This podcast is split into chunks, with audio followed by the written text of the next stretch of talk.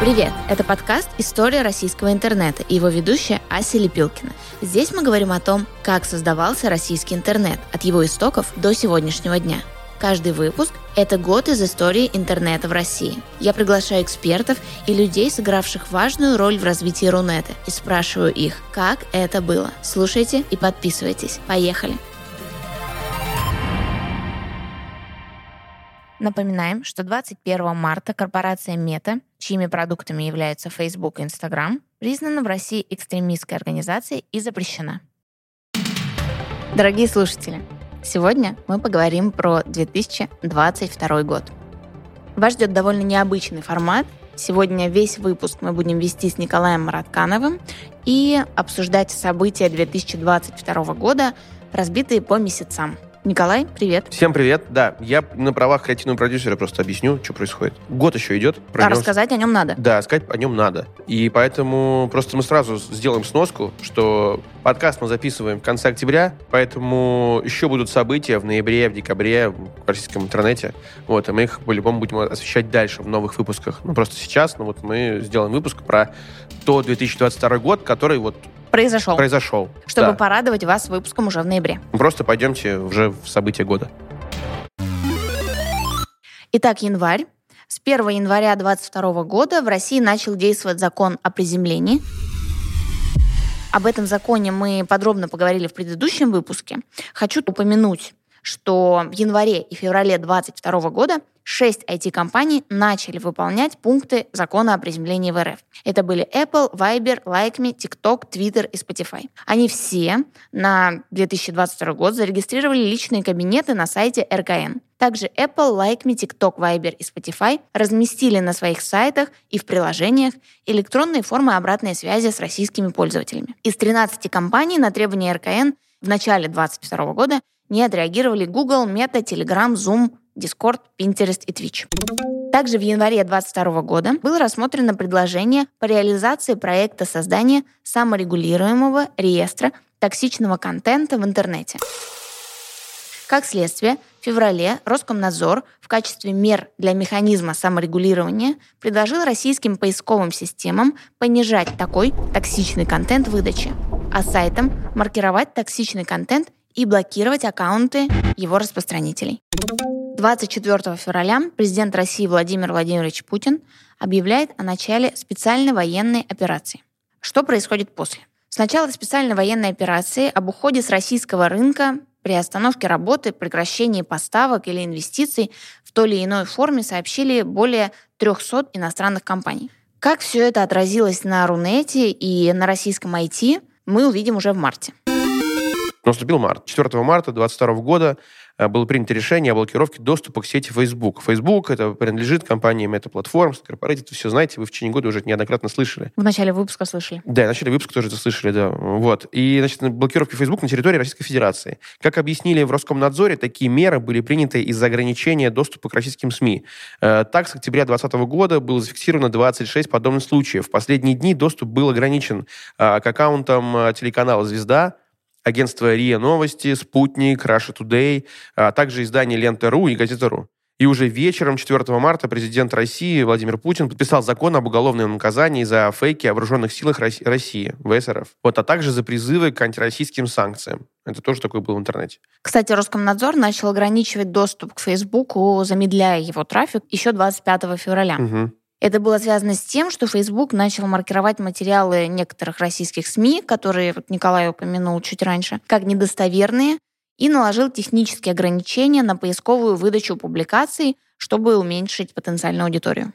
Я еще помню, что были такие сноски на многих аккаунтах в Инстаграме, типа, что этот э, аккаунт контролируется... Государством. Да, государством, да, что там Российская да. Федерация, там, да, короче, Потом это убрали вроде, да. кстати. Нет, до сих пор это висит. Mm. Дальше, что там еще? Вот, ну, 5 марта сейчас просто пойдет поток, готовьтесь, да? да. Что 5 марта IBM сообщила, что полностью уходит с российского рынка. Потом компании э, Inditex, это Zara, Bershka, Уже, Pull&Bear, я думаю, все поняли. Ойша, да, это все другие, и другие бренды. Они тоже приостанавливают офлайн и онлайн торговлю в России. Э, Twitch остановил выплаты российским блогерам. Выплаты — это типа монетизация. То есть, типа, раньше люди там вели э, стримы и получали эти деньги, теперь не могут получать из-за платежных систем. eBay приостановил доставку заказов в Россию. 6 э, марта TikTok приостанавливает возможность постинга нового контента и прямых трансляций в России на время изучения нового закона о фейках. Дальше Разумно Apple, с их стороны. Ну да. Дальше Apple, Google, э, Samsung Pay с 10 марта не работают в России. Все, это функция, когда ты подходишь, прикладываешь телефон и оплачиваешь э, покупку, она делает, она говорит «адьос». Мы берем карточки с собой. Да, мы берем с собой пластиковые карточки снова начинаем носить. Вот, Spotify перестает работать. Spotify, вы знаете, это сервис с музыкой. 10 марта YouTube полностью отключил монетизацию для российских пользователей. И, ну, вероятно, как следствие, из YouTube ушло очень много шоу, там, типа, вот, что было дальше, комментаут музыкально теперь перестали выпускаться, потому что, ну, смысл это выпускать, на это не получит ну, деньги по, монетизации. Дальше, в ночь на понедельник, 14 марта, началась блокировка Инстаграм. Роскомнадзор ограничил доступ к Инстаграм из-за призывов к насилию в отношении россиян. Также в марте Booking отключает объекты в России и варианты размещения в отелях страны больше не находятся. Потом Microsoft заявила о прекращении поддержки продуктов в России. Вот, и давайте, сейчас я понимаю, что это звучит все, как будто я возвращаю вас в то состояние и накручиваю. Давайте сейчас немножечко светлых моментов. И учитывая все это, как изменился Рунет? ВК заявили о двухкратном росте э, сервиса э, клипа ВКонтакте, аналог Reels и TikTok, это, я думаю, вы все уже знаете. И о том, что дневная аудитория соцсети выросла до рекордных 50 миллионов пользователей в день. Мы да. все пошли в ВК, помните? Ну, понятно, да, сменили платформу. Дальше. Рутуб. Плюс 50% количество визитов на сайт за месяц. Япи. Плюс 68% среднего объема дневной активной аудитории. Дальше. Одноклассники. Плюс 30-40. Там у них тоже такие, такие знаете, такие да, цифры типа. Плюс 30-40. Рост числа регистрации каждую неделю. Также происходят важные изменения, нововведения в законодательстве. 2 марта подписан указ президента РФ номер 83 этот указ установил комплекс мер для ускоренного развития IT-отрасли. Что включают в себя эти меры?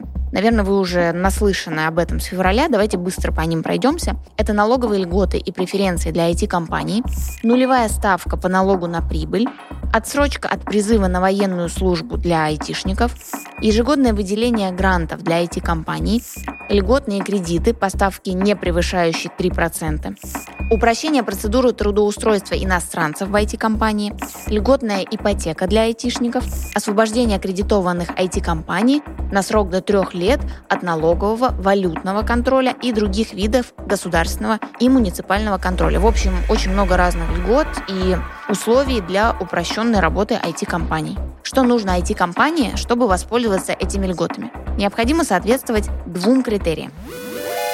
Нужно иметь соответствующую аккредитацию IT-компании, и необходимо, чтобы 70% доходов в отчетном налоговом периоде было от IT-деятельности.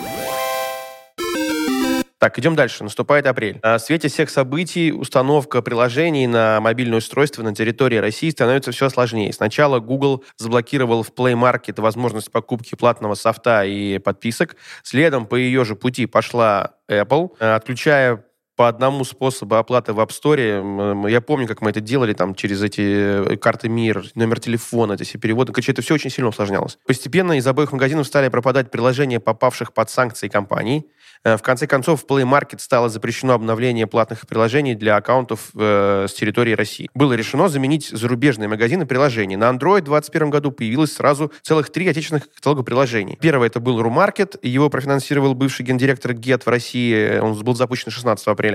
Вот, второй, наш стор, английскими буквами. Вот, его созданием занималась АО «Цифровые платформы», он был запущен 16 мая. И позже всех запустился Рустор от холдинга ВК. 25 мая Рустор в момент запуска предлагает пользователям более 100 приложений.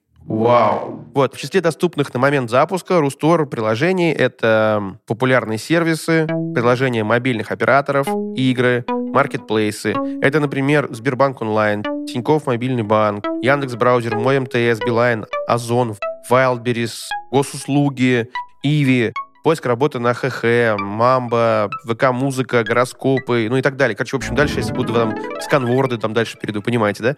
Вот. Э, в общем, очень много приложений да, там да, уже было. Да, по апрелю у меня вроде бы все. Май, давай, у тебя в мае день рождения. Спасибо.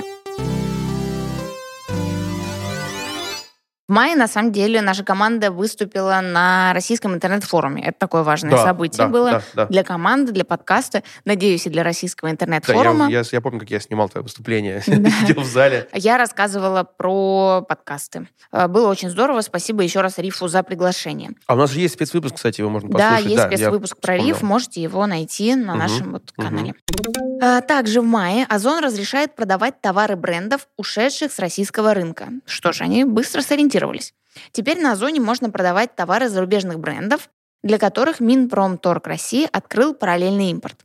Это бытовая техника, компьютеры, телефоны, обувь, одежда, автомобильные запчасти, парфюмерия и другие товары. Чтобы продавать товары зарубежных брендов, продавец должен подтвердить, где он их закупил. Это нужно для подтверждения подлинности товаров. Помимо Озона, э, санкционные товары также разрешили продавать Wildberries и Яндекс.Маркету. Так, теперь июнь. 3 июня основатель Яндекса Аркадий Волош был включен в санкционный список ЕС. Однако очень оперативно, через полчаса после попадания Воложа в санкционный список ЕС, на тот момент он занимал пост СИО за главной компании Яндекса, голландского Яндекс НВ, и входил в его совет директоров. Яндекс заявил, что Аркадий Волош покинет все посты в компании. 8 июня Минцифры запускает раздел на госуслугах по мерам поддержки IT-отрасли. А 9 июня у меня день рождения. Мне исполняется 32. Вот, 10 июня депутат от «Единой России» Антон Горелкин внес на рассмотрение Госдумы законопроект, ограничивающий 20% максимальную долю иностранного владения в сервисах бесплатных объявлений с ежемесячной аудиторией более 10 миллионов. Прежде всего, эта инициатива затрагивает Авито. По сути, э, ограничение доли иностранного участия – это такая форма приземления классифайдов, работающих в России. И Именно так Антон Горелкин объяснял в аудитории. Вот, и как ситуация развивалась, э, спойлер, интересно, мы узнаем в октябре. Дальше, 19 июня, Telegram запустил платную подписку. После... Ты как пользователь платной подписки можешь поделиться Да, да, ощущениями. расскажите ощущения. После оформления подписки Telegram Premium практически все лимиты в приложении увеличиваются вдвое. Можно, например, загружать файлы объемом до 4 гигабайт и скачивать их без ограничений по скорости. Дальше отправлять уникальные стикеры и реакции. То есть я думаю, что многие, конечно, купились на это, потому что все видели, как люди в чатах нажимают реакции на твое сообщение. Раньше был просто типа лайк, там сердечко, а теперь есть кубок, горящее сердечко, кит, там хот-дог, там что-то поцелуйчик. Типа люди такие, вау, хотим больше всего этого. Хотим меньше писать Да, слова, меньше хотим писать. больше реакций да, да, ставить. да, да, да, да, да, Абсолютно. Я тоже так же подумал об этом, когда я все это увидел. Дальше оставить более длинное описание в профиле. Вот это что, вообще необходимо. Вау, это так нужно. Вот я вообще человек, который не может уместиться. У меня там теперь тысячу... Просто километр текста написано, приходите, почитайте. Вот, и распознавать голосовые... со- Вот это нужно. И распознавать голосовые сообщения. А также скрывать рекламу в каналах. Короче, голосовые сообщения можно теперь расшифровывать. Это Ты приходит удобно. голосовой, ты нажимаешь расшифровать, и у тебя приходит хоба, типа распечатка. И можно блокировать э, людей, чтобы они не... Ну, не блокировать людей. Можно сделать так, чтобы человек не имел возможности Можно отправить тебе аудио. ограничить доступ к отправке голосового сообщения какому-то конкретному человеку. То есть есть типы, которые задалбливают своими голосовыми сообщениями. Ты в настройках нажимаешь, человек не Мгм. отсылает тебе голосовые, и все, он тебе больше их не отправляет. Прикольно, да? Хотя, с другой стороны, если есть опция расшифровки, она, конечно, иногда подтупливает, но она есть. 30 июня. Э, Госдума приняла законопроект, обязывающий госорганы создавать и вести страницы в соцсетях. Вау. Э, Как все СММщики собрались в этот момент, да, конечно. Согласно инициативе, органы власти должны будут создавать страницы в соцсетях и размещать на них э, актуальную информацию о своей деятельности. Кроме того, вести официальные страницы должны будут подведомственные госорганам и органам местного самоуправления организации. Вообще обо всем этом мы подробно рассказали в выпуске про 2019 год, когда брали интервью в «Оно диалог». Просто, ну, это же круто, когда ты точно знаешь, что есть страница официальная нужного тебе ведомства, потому что раньше люди заявляли от имени любого ведомства все, что угодно, и нельзя было проверить. Нужно было обращаться в пресс-службу, ё-моё. А теперь есть соцсети, там все было чет- четко расписано, показано. Так, идем дальше. Э, РКН блокирует VPN-сервисы. Вообще, стоит отметить, что с ноября 2017 года в России действует закон номер 276-ФЗ, который э, обязывает VPN-сервисы подключаться к реестру Роскомнадзора э, с запрещенными в России сайтами и блокировать доступ к ним.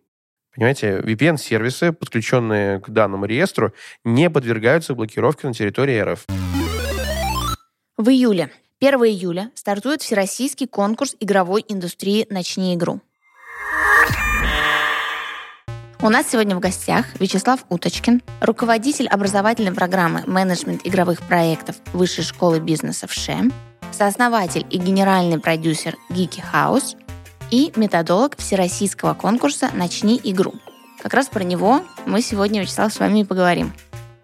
Добрый день. Да, всем добрый день. Расскажите, пожалуйста, как начинался проект «Начни игру», как пришла идея вообще его создания? Ну вот знаете, вот 20 апреля под председательством президента Российской Федерации Владимира Владимировича Путина состоялось заседание наблюдательного совета платформы «Россия – страна возможностей». В заседании принимали участие вот члены наблюдательного совета, участники проектов и конкурсов платформы. И вот в том числе в ходе этой встречи был призер Национальной технологической олимпиады Александр Кравченко. И он предложил идею о проведении всероссийского конкурса для разработчиков компьютерных игр, а глава государства поддержал эту идею. Ну и, соответственно, уже 1 июля уже был дан старт конкурса «Начни игру». Даже даже не, просто конкурса, а масштабного всероссийского проекта. А в целом вообще команда, работающая над проектом, она имела опыт реализации разных стартапов и очень увлечена искусством. А игры — это, с одной стороны, искусство, да, с другой стороны, бизнес, с третьей стороны, технологии. То есть весь комплекс всех вот этих вот вещей. И команда как раз, которая была очень увлечена всем вот этим, она и создала этот конкурс для того, чтобы участники могли получить социальный лифт, погрузиться вот в эту интереснейшую сферу игровой индустрии и получить вектор развития в этой сфере. Ну вот, собственно, так и получился конкурс, и его девизом стало такое понятие, как «создавай», потому что хотелось бы, чтобы культурное и национальное наследие нашей страны поднималось в сфере и игровой индустрии, которая является новым медиа и новым способом донесения смыслов для людей, ну и в том числе одной из миссий является и повысить экономический потенциал страны, так как игры — это еще и деньги, а не только искусство. Знаете, объем мирового рынка игр аж 180 с лишним миллиардов долларов. Представляете, какая сумма?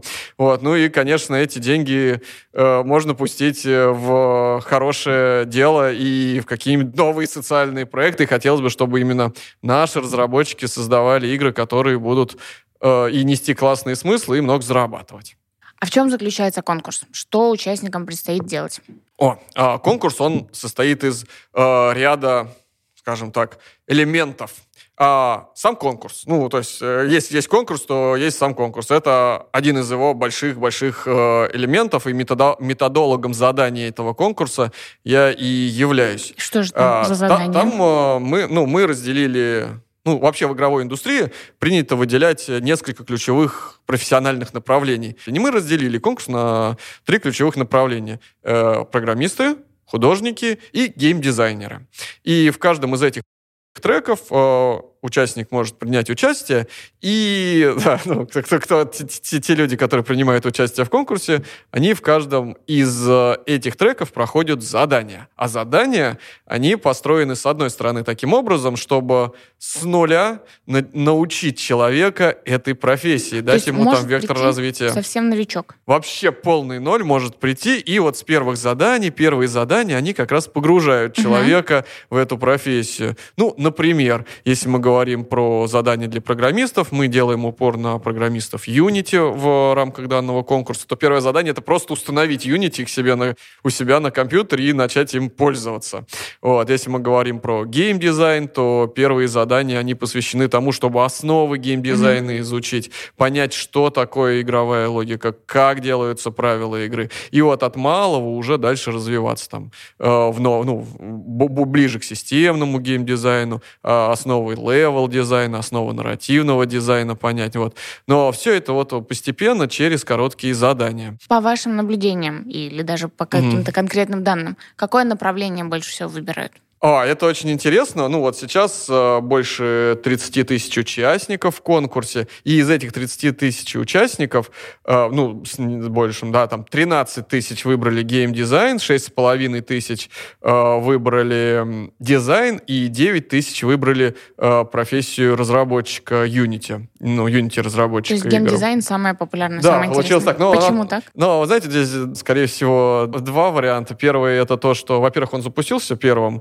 и первым запустился именно трек uh-huh. геймдизайна. А второе это то, что ну, не каждый хочет программировать, не каждый хочет рисовать, А в геймдев хочется. Хочется заниматься тем делом, которое приносит удовольствие и интерес. И вот именно геймдизайн — это то направление, где, имея базовые. Там, там все нужно уметь э, иметь художественный вкус, уметь uh-huh. хотя бы самому что-то там в фотошопе чуть-чуть собрать для макета, там, когда ты техническое задание художнику ставишь, и понимать, что ты какое-то техническое задание программисту ставишь, вот, понимать э, основы, технические yeah. основы разработки, но при этом не обязательно быть самому хорошим uh-huh. программистом. Такой, и, как продюсер, получается. Да, ну, это первый шаг к продюсеру. Uh-huh. Ну, обычно любой игровой продюсер, он при этом начинал либо, ну, чаще, чаще всего начинал именно с геймдизайна и является хорошим хорошим геймдизайнером. Mm-hmm. Вот, и это раз, почему нравится геймдизайн. Второе, почему? Ну, потому что если там не тянет hard skill ам, а хочется делать игры, это самое такое, ну, понятное направление. А второе, потому что просто, ну, геймдизайн это очень интересно. Ты же придумываешь миры игровые, ты же являешься режиссером, можно сказать, э, игры, идеологом ее. Есть какие-то возрастные ограничения для участников?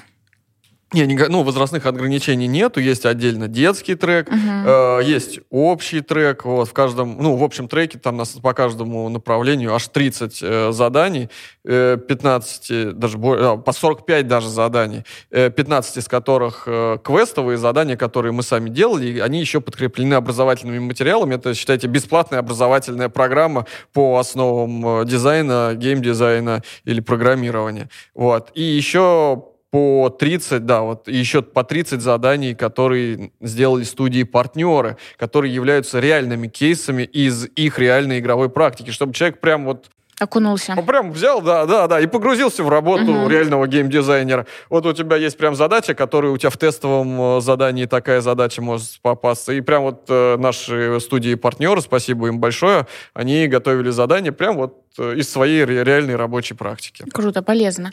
Вячеслав, расскажите, какое финальное задание может ожидать участников? По каждому треку из этих десятков тысяч людей мы выберем по 100 финалистов. Эти финалисты поедут на очный финал в рамках которого по каждому из треков несколько дней они будут проходить уже очные задания, где эксперты будут оценивать, как они проходят эти очные задания. Параллельно с этим у них там будут различные воркшопы, мастер-классы, там культурная программа. И, ну, потому что это будет в Казани, вот. Параллельно с этим будет э, проходить э, там же пич э, проектов э, акселератора игровых проектов, которые проходят в рамках mm-hmm. конкурса, потому что часть участников участвует вот именно в конкурсной программе, часть участвует как командами прямо в рамках акселератора игровых проектов, который делает Сколково и IT Hub, и им просто прям командам помогают доводить их проекты до конца. Все это вот в комплексе э, будет длиться несколько дней. Они там будут эти финальные задания выполнять, и выберем, выберем лучших. Вячеслав, очень круто. Это получается такая огромная возможность для многих людей, этот конкурс. А, да, конечно. Ну, собственно, вообще это же делает Россия, Россия страна возможностей. Вот и закольцевали. Да, и самая главная цель этого конкурса это как раз открыть возможности для людей, чтобы они могли ими воспользоваться. И мы видим, что возможности открываются, люди ими пользуются, они идут на стажировки, они создают свои игры, идут э, в акселератор, они посещают э, мероприятия образовательные и получают новые знания, общаются друг, очень много друг с другом, общаются в рамках этих заданий сложные. Ну, вначале-то они простые начинаются mm-hmm. задания, а потом с каждым разом задания, ну, очень сложные. Я сам э, достаточно, ну, не, не, за, не за 10 минут смогу решить, мне самому придется там э, несколько часиков mm-hmm. и над, над некоторыми заданиями посидеть и даже самому, если начну их делать.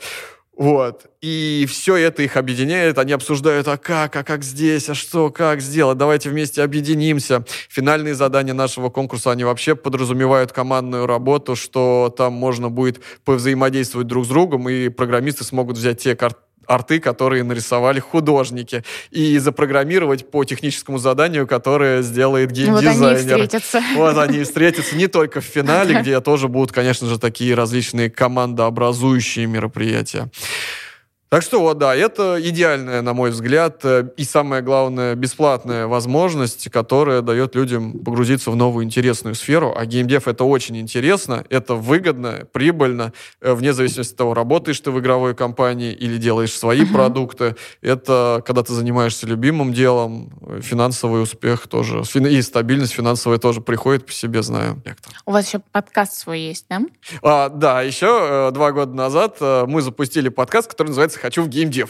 Для тех, кто хочет в геймдев и Но не знает как. Не знает как. И мы разбираем каждую профессию. Вот прям каждую профессию. О, два года. За эти два года мы почти все профессии из геймдева так разобрали. Их. О, их там, ну вот, больше, ну уже у нас сейчас скоро будет 50-й выпуск. Еще остается профессии, которые есть в геймдеве, mm-hmm. потому что только одних программистов, их десятки, десятки ролей, которые, ну, в разделе программирования. А команда игровой разработки игры, если это большая крупная игра, она исчисляется сотнями людей.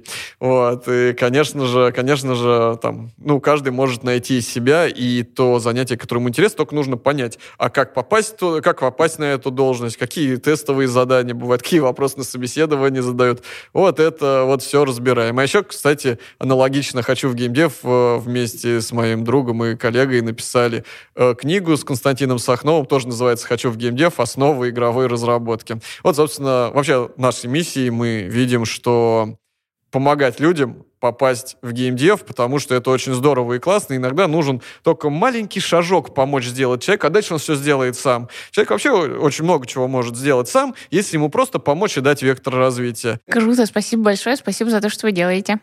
Да, спасибо, спасибо вам, э, спасибо за то, что делаете такой замечательный подкаст, который раскрывает особенности нашего Рунета, и сейчас это в современное время особенно актуально. Спасибо. 6 июля Госдума принимает закон, прямо запрещающий оплату товаров и услуг цифровыми финансовыми активами. Классический пример цифрового финансового актива – токены. И подробно об этом всем digital -юрист Александр Журавлев нам рассказывал в 2019 году и в 2020. 12 июля первый штраф получает Apple – 2 миллиона рублей за нелокализацию. Еще по одному миллиону рублей присудили Zoom и владельцу сервиса SpeedTest.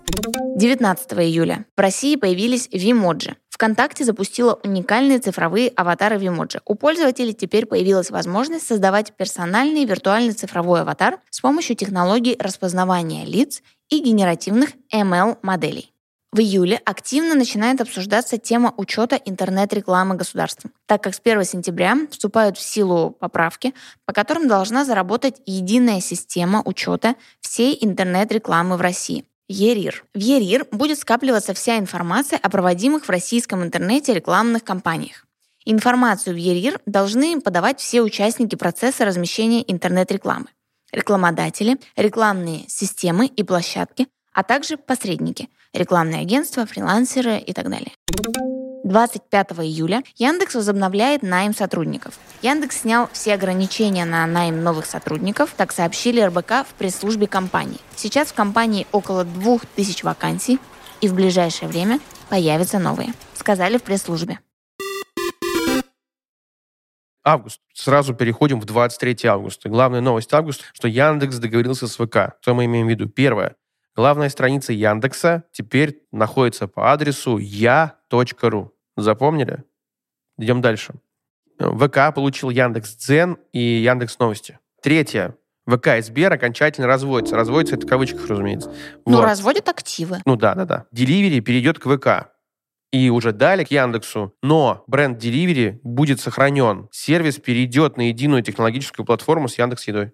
Итого Яндекс и ВК перераспределили активы в соответствии со своим позиционированием на рынке и реально выполняемыми функциями. То есть Яндекс — это технологическая компания, ну, понимаете, о, технологическая, а ВК — это ключевой игрок на рынке соцмедиа. Эй! Ну, то есть я так, такой придумал. Да простят мне сотрудники этих, этих компаний. Начало сентября ознаменовалась законом о маркировке интернет-рекламы. 1 сентября 2022 года вся онлайн-реклама, показывающаяся на территории России, должна быть отмечена особым образом, промаркирована и также должны предоставляться по ней отчеты. У маркированного рекламного объявления теперь точно должны присутствовать маркер реклама, а также информация о рекламодателе или о сайте рекламодателя. Также в сентябре мы имеем плюс один музыкальный стриминг. «Газпром Медиа» запускает аудиоклуб. 12 сентября ВК и Яндекс официально объявили о завершении сделки по покупке-продаже сервисов Дзен и Новости. ФАС одобрила эту сделку. После завершения, полного завершения этой сделки, началась переадресация с бывшей главной страницы Яндекса на сайт zen.ru. ВК приобрела права на технологии и идентику сервисов Дзен и Новости. ВК также пообещала, что сервисы сохранят привычный пользователям интерфейс и работу над ними продолжат прежние команды. Дзен сохранит текущие инструменты монетизации для создателей контента, будет доступен в веб-версии и в мобильном приложении. 14 сентября становится известно, что госорганы полностью переведут на домены .ru, .rf с 1 декабря 2022 года. 21 сентября объявление частичной мобилизации.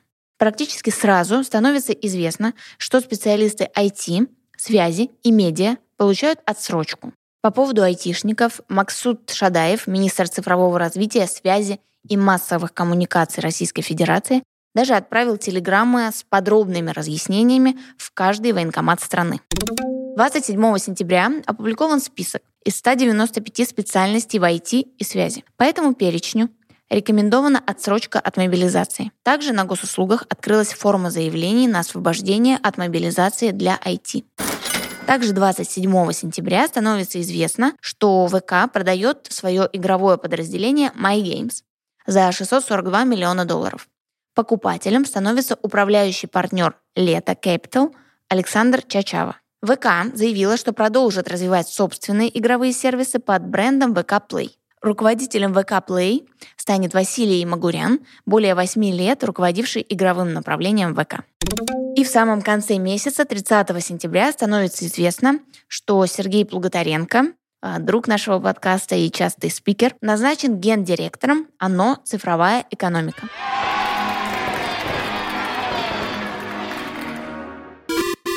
3 октября Роскомнадзор заблокировал SoundCloud из-за запрещенной информации в звуковых записях.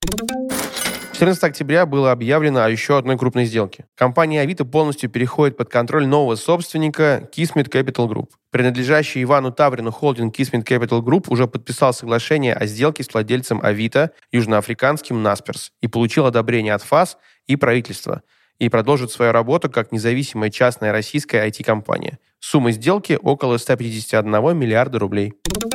18 октября Минцифра запустила маркетплейс российского ПО. На портале russoft.ru собраны отечественные программные продукты, представленные на рынке и включенные в реестр российского ПО. Правообладатели для размещения своих решений на маркетплейсе подают заявку на госуслугах.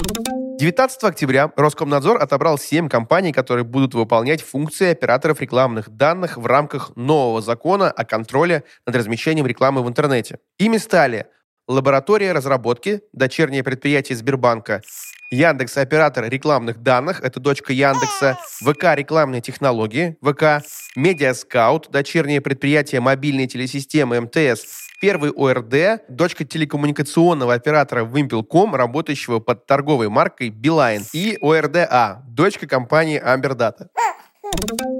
В октябре становится известно, что Telegram в лидерах по росту среди соцплатформ Российской Федерации. Число авторов контента увеличилось на 58% с февраля 2022 года. По Дзену тоже наблюдается рост. Э, трафик Дзена вырос э, на 20% после передачи его от Яндекса холдингу ВК.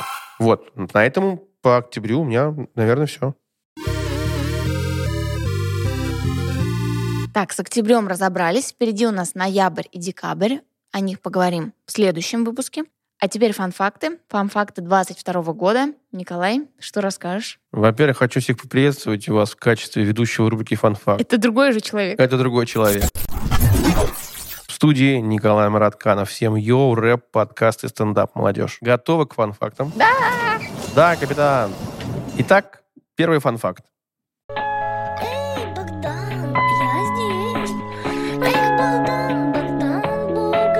Все остановитесь, не продолжайте напевать дальше, я вас умоляю. Послушайте, что я вам сейчас расскажу. В январе русскоязычный ТикТок захватила песня про Богдана. Это я уже на вас, собственно говоря, и понял. Трек подходит к любой ситуации, поэтому блогеры стали активно создавать кучу роликов под запоминающийся мотив. Непосредственное пение мальчика не оставляет равнодушным. Кого-то оно трогает, кого-то смешит, а кого-то заставляет грустить. Тут, ребята, вот напишите в комментариях, что вы делаете под этот трек? Грустите или что-то еще? Потому что вот есть трек, например, э, «А на районе идет борщ, я сижу на кухне, хаваю борщ, как вкусно, с капустой, как вкусно. Но что-то мне немного грустно. Ну, то есть кто-то ржет, кто-то... Ну, то есть это вот туда, в ко- в копилку суперхитов. На самом деле это прям э, сн- снипет, как снэпет, снипет для Бенгера. Молодежь, ну вы понимаете, я вашим языком говорю. Значит, идем дальше. Впервые ролик с песней выложила пользовательница под никнеймом HailQQNW. Она наложила трек на атмосферный кадр из аниме-сериала «Евангелион», и видео собрало миллионы просмотров. У песни появилось множество поклонников. Автор уточнила, что песня принадлежит не ей. Молодец, да, честно? Правильно, да. Вот. А появилась э, эта песня благодаря импровизации стримера Дениса Сухачева. Он использует искаженные голоса и выдумывает разных персонажей. Вот, получается, давайте скажем Денису Сухачеву респект, респект, йоу, рэп, стендап, подкаст. Дэн, ты...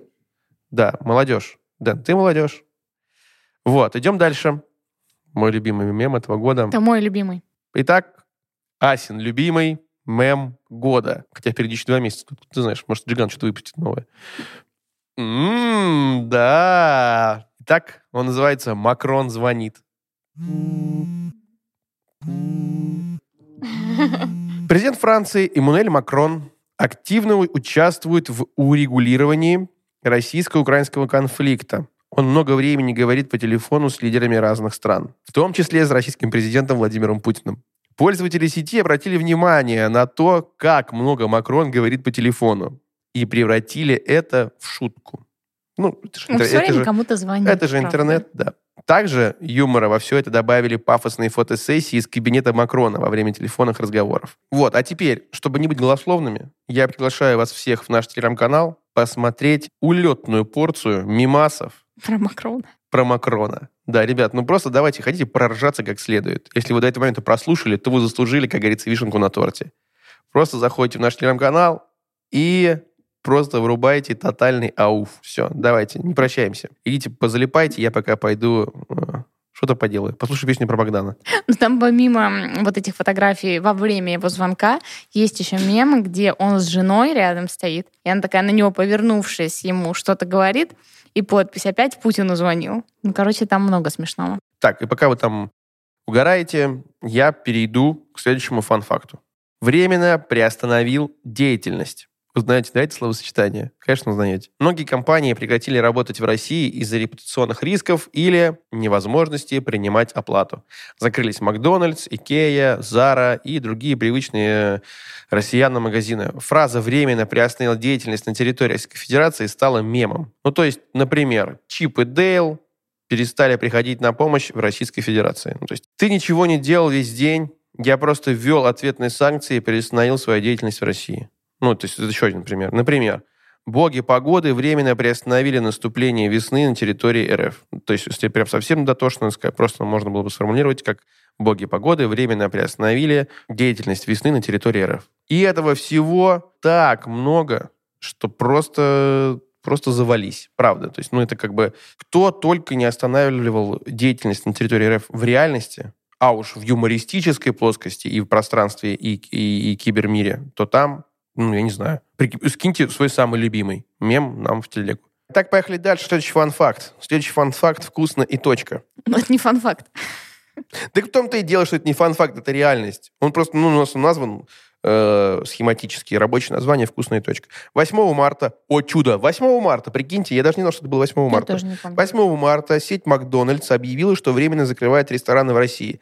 А уже 16 мая стало известно, что американская компания решила полностью покинуть российский рынок и ищет покупателя для своих активов. Будущий владелец нашелся очень быстро. Им стал кто? Правильно, Александр Говор, который уже открывал рестораны по франшизе Макдональдс в Сибири.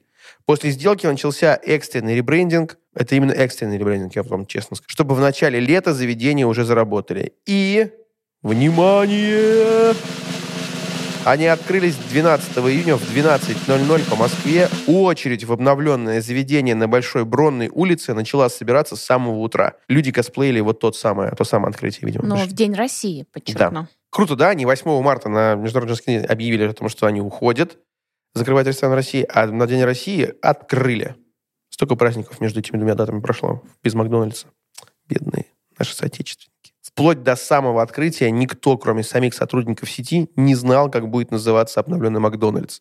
Вывески были накрыты тряпкой, а работники не сливали инсайты. Новый бренд был представлен всего за полтора часа до открытия. Им стал лозунг «Вкусно» и точка. И вот тут-то открылся просто ящик Пандоры, потому что повалили хохмы жесткие.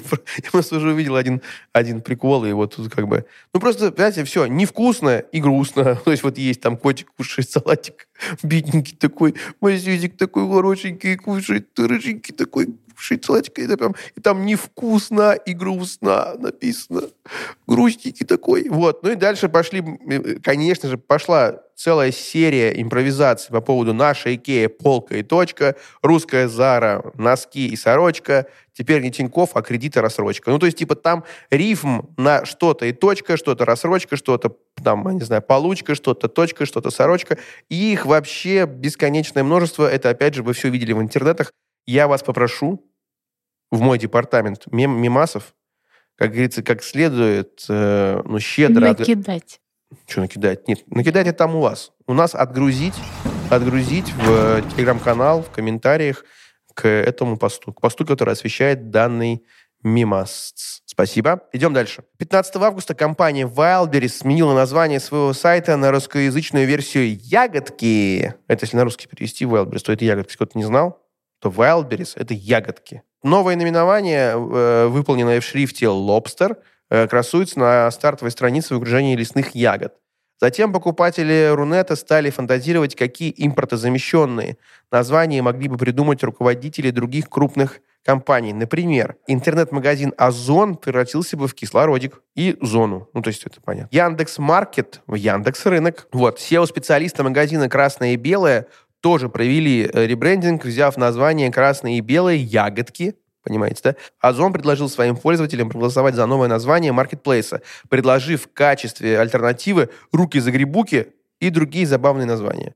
Конечно, руки-загребуки та еще, конечно, так тот еще яд, отрава вообще быстро в голову въедается. Вот, в итоге оказалось, что смена названия на ягодки была частью маркетинговой акции. Все, поздравляем Валби, Валберис с этим, и идем дальше в следующий фан-факт. Светлана Богачева. В Твиттере завирусилась история про Светлану Владимировну Богачеву, которая три года обманывала свою подругу. Она притворялась больной, переписывалась с ней от имени разных выдуманных личностей, выманивала деньги. Ну, то есть она выдавала себя за кого угодно. То есть, типа, она писала там людям, допустим, которым должна была деньги от имени, там, например, там, типа, здравствуйте, я уборщица Светлана, я хочу вам сказать. Это я сейчас не вам не цитирую, я просто догадываюсь, фантазирую. Она выдавала себя за кучу разных людей, и, разумеется, мимасы про то, что она, как этот был, сплит. Э, Билли... Миллиган, да. Ну, то есть, типа, условно все говорили, а, это вот наш ответ Билли Миллигану, ну и так далее и тому подобное. Вот такой мимас. Я на нем внимание не заостряю, потому что он был и был, как говорится, а нам нужно дальше идти. Дальше. Мемы про частичную мобилизацию. Точнее, мемы про реакцию на эту частичную мобилизацию. Да? Значит, объявленная в конце сентября частичная мобилизация в России стала главной темой обсуждений. Еще бы. Все это отразилось в шутках и мемах ну, моментально, потому что резонанс был большой, люди сразу придумали какие-то ходы, шуточки и так далее. Например, жители Казахстана и других стран Центральной Азии начали шутить на тему расовых предрассудков, с которыми сами когда-то сталкивались в России. Ну, условно, сдам квартиру только азиатам. То есть ну, такой, типа, такие ходили приколы. То есть раньше сдавали только славянам, теперь стали жители Центральной Азии и Казахстана шутить на тему того, что, типа, теперь сдам только азиатам. Типа, ну, такая ответ, шуточка ответная. Дальше был другой прикол гигантский, я помню, его очень много все обсуждали, что девушки стали предлагать замужество ради гражданства за очень большие деньги. Ну, то есть, типа, выйду замуж за, там, тысячу, там, за миллион э, тенге. В общем, мемов, связанных с этой темой, было очень много. Опять же, у нас есть телеграм-канал, и в нем мы опубликуем, ну, типа, самые сочные, по мнению нашей редакции, поделимся с вами, а вы в ответ поделитесь с нами своими вариантами мемов на эту, на эту тему. Кажется, с фан-фактами на 2022 год у меня все. Ась, есть что добавить? Ну, главное, что хочется добавить, то что это финальный выпуск нашего второго сезона. Э, да, блин, а мы должны, наверное, были в начале про это сказать, мне кажется. Ну, раз уж мы что-то как-то так э, на таком рабочем настроении пронеслись по этому году, наверное, давай доскажем в конце. Э, Поздравим наших слушателей. да, Поблагодарим да, да. их за то, что они слушали нас первый сезон. Весь второй сезон, который был гораздо длиннее. Спасибо вам большое. Спасибо, что вы слушали, комментировали, подписывались на различных платформах. Сегодня уже не буду говорить на каких. Коль, что добавишь? Э, да, добавлю, наверное. Добавлю... Были- были классные два сезона. Вот. Э, разумеется, как, как говорят во всех этих фильмах и больших передачах, что мы не говорим вам прощай, а говорим до встречи. Вот. Как это будет, в какой в каком формате и так далее, мы скажем вам в наших социальных сетях. Так что подписывайтесь на нас, следите за нами в соцсетях. И в нашем контент-бюро появился новый продукт, он называется «Киберетика», новый подкаст. И там можете Асю услышать, если вдруг вы будете скучать между новыми выпусками. Можете уходить туда, слушать Асю там. Мне там нет. Для кого-то, наверное, слава богу. Вот, так что спасибо вам за эти два больших сезона. Опять же, мы с вами не прощаемся. Говорим вам до встречи. И спасибо, что вы были с нами. Спасибо, круто, правда, круто. Это были крутые сезоны. И не теряйте нас в соцсетях. Давайте держаться вместе в соцсетях, э, обсуждать э, фан-факты новые и комментировать старые фан-факты тоже. Спасибо. Всем чао.